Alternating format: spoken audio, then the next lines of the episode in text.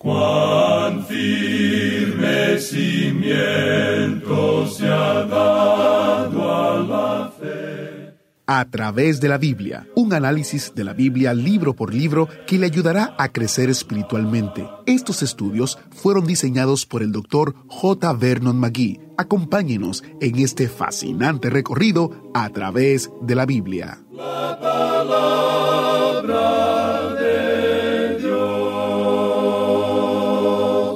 El autobús bíblico cubre mucho terreno hoy, así que súbase, tome su asiento y póngase cómodo mientras empezamos el estudio de hoy con un salmo de alabanza del libro de Isaías.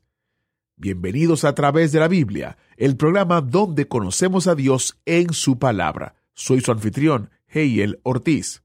Cada uno de estos mensajes sobre Isaías está lleno de tan gran información e inspiración que no me sorprendería si usted quisiera pasar un poco más de tiempo profundizando en un capítulo o versículo en particular. Si ese es el caso, tenemos varios recursos disponibles para usted. El primero consiste en el comentario de Isaías, Jeremías y Lamentaciones. Este comentario, como todos los comentarios de a través de la Biblia, está basado en las transcripciones del programa que se escucha en la radio. También el librito El Milenio, donde el doctor Magui responde preguntas sobre el reino del milenio. Este librito está basado en el libro de Isaías y también el librito Isaías, su llamado y comisión, basado en Isaías capítulo 6. Encuentre más detalles en a través de la Biblia.org barra destacado. A través de la Biblia.org barra destacado. Dicho esto, iniciamos este tiempo en oración. Padre Celestial, gracias por tu palabra que nos cambia y nos desafía. Mientras estudiamos hoy, por favor habla a nuestros corazones y ayúdanos a entender cómo esta importante sección de las Escrituras se relaciona con nuestras vidas. En el nombre de Jesús te lo pedimos. Amén. Con nosotros, nuestro maestro Samuel Montoya y el estudio bíblico de hoy. En el día de hoy, amigo oyente, llegamos al capítulo 12 de este libro de Isaías. Hemos estado siguiendo una serie de profecías que en realidad nos cuentan una sola historia. Esto comenzó, como hemos dicho en los programas anteriores, en el capítulo 7 y continúa hasta el capítulo 12. Y el período en el cual fueron realizadas estas profecías fue durante el reinado de Acaz, un rey bastante malo, por cierto, en contraste con lo que había sido su padre y su abuelo. Su abuelo fue el rey Usías, y fue en su época durante el tiempo que Isaías comenzó su ministerio a esta gente. El profeta está presentando esta serie de profecías, la cual comenzó con el juicio de Dios con esta gente. Y luego, él ha seguido avanzando hasta el momento en que vimos en el capítulo 11, donde él ha establecido el reino sobre la tierra en el cual el Señor Jesucristo reinará personalmente. Hablamos acerca de este reino en nuestro programa anterior. Después que esta gente haya pasado a través del período de la gran tribulación, entonces entrarán a ese reino. Ahora tenemos aquí en este capítulo 12 una nota destacada. Encontramos aquí al pueblo de Dios alabando a Dios y adorándole. Aquí podemos encontrar a Israel en el templo cantando alabanzas a Dios y no vemos a esta nación en el muro de los lamentos. Hoy Israel se encuentra en el muro de los lamentos. Esa es una de las razones por la cual decimos que no estamos viviendo en nuestros días el cumplimiento de la profecía, es decir, el regreso de ellos a su tierra, que como podemos apreciar según este relato, no refleja el hermoso cuadro de alabanza aquí presentado. Observemos lo que tenemos ante nosotros. Es un cuadro muy hermoso de adoración, este capítulo es un capítulo muy breve y es también un cántico. Es una hermosa joya, digamos de paso, y aquí tenemos la alabanza pura de los hijos redimidos de Dios, debido a su salvación y porque Él es el Creador. Ya se ha quitado la maldición de la tierra, y esa es una ocasión para alabar a Dios por haber demostrado su bondad en la creación. Usted y yo, amigo oyente, no hemos podido apreciar nada de eso en la naturaleza porque aún hoy se encuentra bajo esa maldición. La naturaleza en estos días tiene una garra sangrienta, colmillos llenos de sangre y muy filosos, por cierto. Todo eso será quitado cuando llegue esa ocasión a la que nos estamos refiriendo.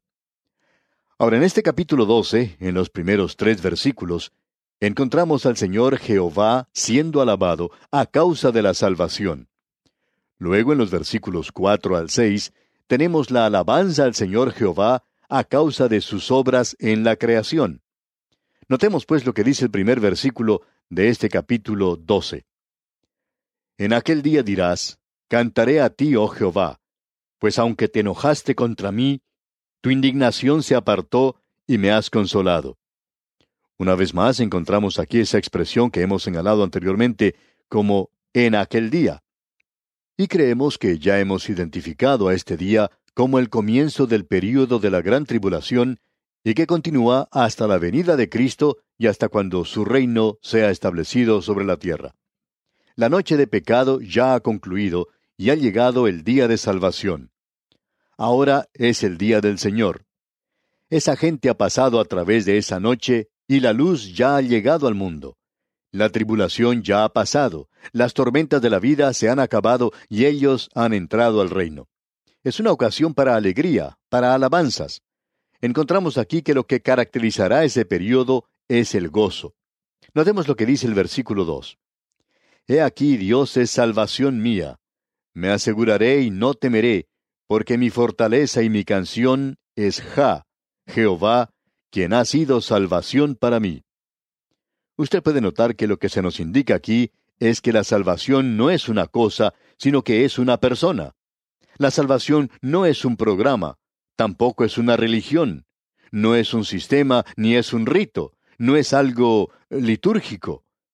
La salvación, amigo oyente, es una persona, y esa persona es el Señor Jehová, el Señor Jesucristo. Ese es el cuadro que se nos presenta aquí. Y esta gente le da alabanzas a Él por esto. Y el versículo 3 nos dice, Sacaréis con gozo aguas de las fuentes de la salvación. Esto nos habla de la abundancia, de la satisfacción, y habrá entonces mucho gozo en el corazón. Eso es lo que lo caracteriza. Amigo oyente, esta es una época de mucho gozo, y así es como el Señor quiere que sea. Él quiere que nosotros seamos felices. Él hace que nosotros nos regocijemos, que cantemos alabanzas. Y no creo que lleguemos a ser testigos de Él, sino hasta cuando tengamos ese gozo. Ahora en el versículo cuatro leemos, Y diréis en aquel día, Cantad a Jehová, aclamad su nombre, haced célebres en los pueblos sus obras, recordad que su nombre es engrandecido. En aquel día, por supuesto, se refiere al milenio. Es la parte del día cuando hay luz. Comenzó con la noche de pecado. Ahora nuestros días comienzan con la salida del sol. El día del Antiguo Testamento comenzaba con la caída del sol, y uno debe pasar a través de la noche. En los Salmos leemos, Por la noche durará el lloro, y a la mañana vendrá la alegría. Y esta es la mañana de gozo, y la hora de darle gracias a Dios por la salvación no solo por eso, sino por el hecho de que Él es el Creador. Leamos el versículo 4 otra vez. Y diréis en aquel día, Cantad a Jehová, aclamad su nombre, haced célebres en los pueblos sus obras, recordad que su nombre es engrandecido. Y las obras de Dios son mucho más que el haber hecho la creación, pero incluye eso. Es todo lo que Dios hace. Y las obras de Dios son grandes, y por cierto que son muy amplias también. Ahora el versículo 5 de este capítulo 12 de Isaías dice, Cantad salmos a Jehová, porque ha hecho cosas magníficas. Sea sabido esto por toda la tierra. Dios ha hecho grandes cosas. Bueno, en los seis días de la creación, usted habrá notado que cuando cada día llegaba a su fin, el Señor miraba y vio que lo que había sido hecho era bueno y en gran manera. Cuando Dios mira las cosas y dice que es bueno, entonces, amigo oyente, es bueno. Yo creo que sería bueno de parte nuestra que nosotros le demos gracias a Él por una salvación perfecta. Y le debemos dar las gracias por la creación, aun cuando el pecado ha entrado a este mundo. Seguro que podemos notar en muchos lugares a nuestro alrededor que hay ratas por algunos lugares, y que también existen las hormigas por todos lados. Pero a pesar de todo eso, amigo oyente, podemos escuchar las aves cantando, y hay belleza en las flores, en los árboles. Y aun cuando la tierra haya sido maldecida por el pecado, aún así es hermosa. Usted puede imaginar lo que llegará a ser cuando la maldición haya sido quitada. Vamos a tener entonces ocasión de alabar y cantar cánticos de alabanza a Dios en aquel día, y lo podemos hacer hoy también.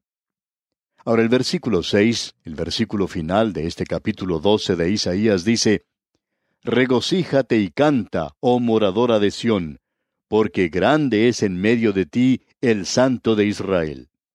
Esta es una exclamación de gozo del alma redimida que está entregando todo lo que una pobre criatura puede darle a Dios. Aleluya. Cuando hoy nosotros hablamos acerca de nuestra dedicación, ni siquiera sabemos lo que estos términos en realidad significan. Ellos lo sabrán en aquel día, y nosotros también. Y llegamos ahora al capítulo 13 de Isaías, y nos encontramos ahora en una sección completamente diferente y el tono de lo que dice ese libro cambia inmediatamente. Comenzando con el capítulo 13 y hasta el capítulo 23, encontramos ciertas cargas, y en realidad son cargas de nueve naciones que rodean a Israel. Una carga es algo que usted tiene que soportar. Es un juicio de Dios contra estas naciones.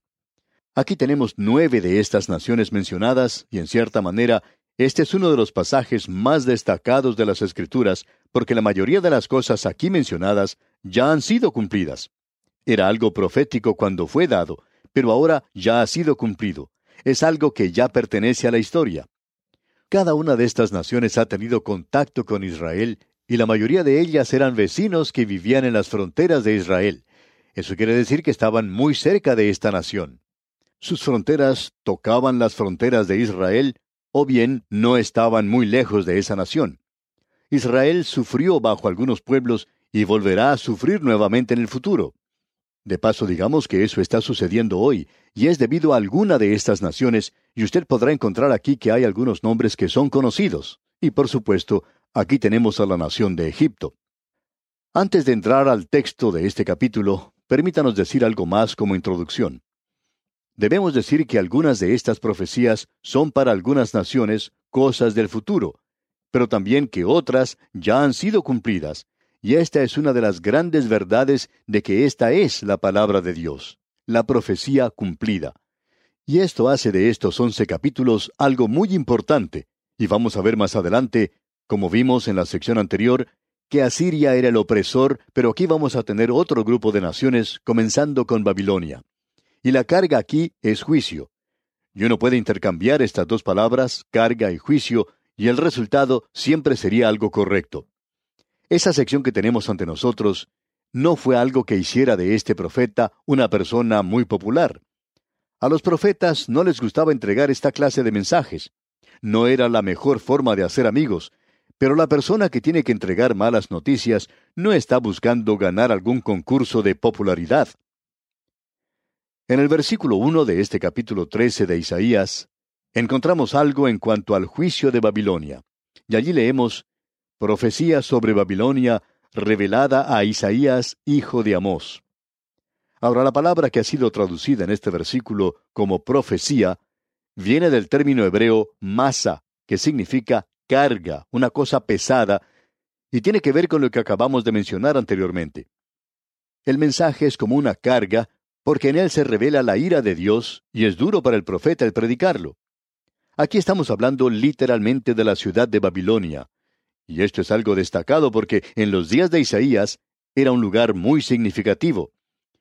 No fue sino hasta un siglo después que Babilonia llegó a ser un poder mundial, y Dios había pronunciado ya su juicio sobre Babilonia aún antes de que este país llegara a ser una gran nación.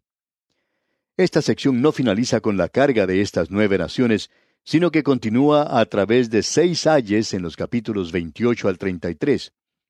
Y luego esto concluye con la calma y la bendición después de la tormenta. Una vez más, tenemos un cuadro milenial en los capítulos 34 al 35. Y aquí en este capítulo 13 tenemos entonces el castigo de Babilonia en el día del Señor.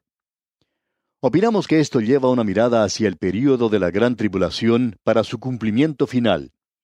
Y luego tenemos aquí la destrucción de Babilonia en el día del hombre. Lo primero es mencionado en los versículos 1 al 16, y luego en los versículos 17 al 22 tenemos la historia antigua cumplida. la gran tribulación y luego la historia antigua cumplida. Note usted ahora lo que queremos decir acerca de esa ciudad de Babilonia. Llegó a convertirse en una de las grandes ciudades del mundo antiguo. En realidad llegó a ser la primera gran potencia mundial y así fue reconocida por el profeta Daniel en el capítulo 11 de su libro. También en su visión, Daniel pudo decirle al rey Nabucodonosor, Tú eres esa cabeza de oro. Fue el primer gran imperio mundial, fue una gran potencia mundial. Ahora, en cuanto al futuro de Babilonia, cuando fue dado, creemos que probablemente deberíamos presentarlo en la escena de la época antigua, y sería que Babilonia iba a ser reedificada. Y aún así, él dice que nunca será reedificada. Aquí vamos a poder ver que Babilonia es también un símbolo de una rebelión unida contra Dios, y comenzó allá en la Torre de Babel y finalizará allí cuando lleguemos a observar lo que nos dicen los capítulos 17 y 18 del libro de Apocalipsis, donde podemos apreciar a una Babilonia religiosa y una Babilonia política que gobierna el mundo. El período de la gran tribulación caerá en el gran juicio de Dios. Posiblemente esta sea la primera mención de esto en la Escritura. Ahora el versículo 3 de este capítulo 13 de Isaías dice, Yo mandé a mis consagrados, asimismo llamé a mis valientes para mi ira, a los que se alegran con mi gloria. Ahora, consagrado aquí no tiene el mismo significado que puede tener para nosotros hoy. Siempre lo hemos utilizado en relación al creyente, pero no siempre ha sido así. Todo lo que esta palabra significa es aquello que ha sido separado para un propósito específico, y cuando es separado para un propósito específico, y es para el propósito de Dios, entonces es algo que lo hace muy especial.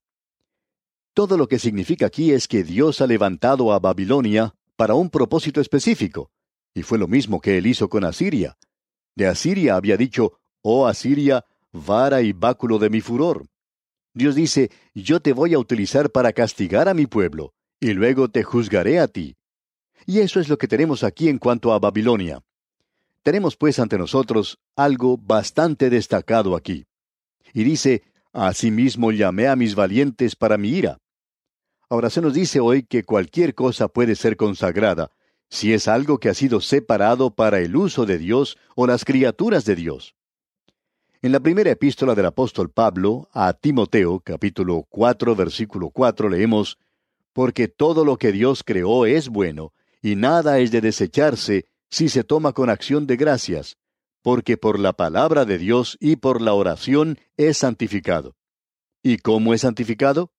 Esa es la razón por la cual nosotros siempre debemos dar gracias y orar a Dios por nuestra comida. Aquello que nosotros comemos ha sido separado para un propósito específico, el de alimentar nuestros cuerpos. Esa comida no es diferente de cualquier otra comida pero ahora está siendo utilizada con un propósito especial, y tiene que ser separada por medio de la oración. Tenemos aquí ante nosotros que esta nación está siendo separada, y Dios va a usar a Babilonia de la misma forma en que Dios usó a Siria como instrumento de castigo de su pueblo, y luego Dios los juzgará, los castigará a ellos. Y en el versículo 4 de este capítulo 13 leemos, Estruendo de multitud en los montes como de mucho pueblo, estruendo de ruido de reinos, de naciones reunidas, Jehová de los ejércitos pasa revista a las tropas para la batalla. Y creemos que esto nos aclara que no estamos hablando de la palabra santificado. Esta gente va a llegar a realizar el propósito de Dios y van a tomar cautivo al reino del sur de Judá. Y en el versículo 5 leemos, Vienen de lejana tierra, de lo postrero de los cielos, Jehová y los instrumentos de su ira, para destruir toda la tierra. El pueblo de Babilonia será el instrumento de Dios. Y leemos en el versículo 6, Aullad, porque cerca está el día de Jehová, vendrá como asolamiento del Todopoderoso. Esta profecía mira más allá de cualquier cosa que sea historia en el presente, y está hablando del día de la gran tribulación. Luego en los versículos 7 al 9 leemos, Por tanto, toda mano se debilitará y desfallecerá todo corazón de hombre, y se llenarán de terror.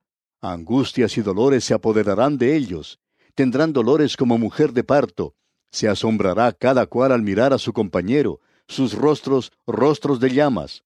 He aquí el día de Jehová viene terrible y de indignación y ardor de ira, para convertir la tierra en soledad y raer de ella a sus pecadores. En la gran tribulación, Babilonia llegará a ser otra vez una gran potencia en los últimos días, y es una potencia que destruirá a esta gente de la misma manera en que Dios lo hizo en el pasado. Luego lo hemos identificado con la gran tribulación. El versículo 10 dice, Por lo cual las estrellas de los cielos y sus luceros no darán su luz, y el sol se oscurecerá al nacer, y la luna no dará su resplandor. Y eso ha sido profetizado otra vez por el Señor Jesucristo allá en el Evangelio según San Mateo capítulo 24 versículo 29 y también en Apocalipsis capítulo 8 versículo 12. Ahora en el versículo 11 de este capítulo 13 de Isaías que estamos estudiando, leemos, y castigaré al mundo por su maldad. O sea que el mundo será castigado. Estamos viviendo en un mundo hoy que está avanzando hacia su propio juicio. Y el versículo 12 dice, Haré más precioso que el oro fino al varón y más que el oro de Ofir al hombre. En el momento en que Cristo murió por usted y por mí sobre la cruz, amigo oyente, eso nos dio mucho más valor. Es un tiempo de destrucción mundial, y él dijo que ninguna carne sobrevivirá a no ser que sus días sean limitados. Pero Dios guardará un remanente para sí. Y pasando al versículo 17 de este mismo capítulo 13 de Isaías, leemos, He aquí que yo despierto contra ellos a los medos, que no se ocuparán de la plata ni codiciarán oro. Ahora, ¿quiénes son los medos? Bueno, los medo-persas son los medos. Ellos son los que destruyeron a Babilonia, digamos de paso. Babilonia fue destruida por el imperio persa. Y vemos que aquí el profeta ve a los medos. Y en el versículo 19 de este capítulo 13 de Isaías leemos, Y Babilonia, hermosura de reinos y ornamento de la grandeza de los caldeos, será como Sodoma y Gomorra a las que trastornó Dios esto ha sido cumplido. Nunca más será habitada ni se morará en ella de generación en generación. Ahora Babilonia será reedificada. ¿Pero dónde? No va a ser en el mismo lugar. El río Éufrates ya está a un poco más de veinte kilómetros de distancia de las ruinas de la antigua Babilonia, y las ruinas están allí hoy como un recordatorio del hecho de que si usted permanece allí, usted contradice la voluntad de Dios. Pero permítanos advertirle, amigo oyente, que usted no puede edificar una ciudad allí y nunca ha sido reedificada. Pero Babilonia será reedificada, y en aquel día será destruida para nunca más ser reedificada. Las ruinas de esa ciudad permanecen allí como un monumento a la exactitud de la profecía que ha sido cumplida. No vamos a leer el resto de este capítulo 13, amigo oyente, porque todo esto ya ha sido cumplido. Dios mediante, en nuestro próximo programa, vamos a observar lo que nos dice el capítulo 14. Y a propósito, le animamos a que lea este capítulo 14 de Isaías, pues de esta forma estará usted al tanto de su contenido y sacará el mayor provecho posible de este estudio bíblico. Oramos porque el amor inquebrantable de nuestro Salvador Jesucristo inunde su alma, ahora y siempre. ¿Fue de ayuda para usted el estudio de hoy? ¿Desea enviarnos algún comentario de lo que ha estado escuchando? Entonces escríbanos, no espere más. Nuestro correo electrónico es atv@transmundial.org. atv@transmundial.org. Si desea recibir las notas y bosquejos de lo que estamos estudiando, suscríbase gratis en nuestra página en internet a través de la Biblia .org barra notas a través de la Biblia.org barra notas.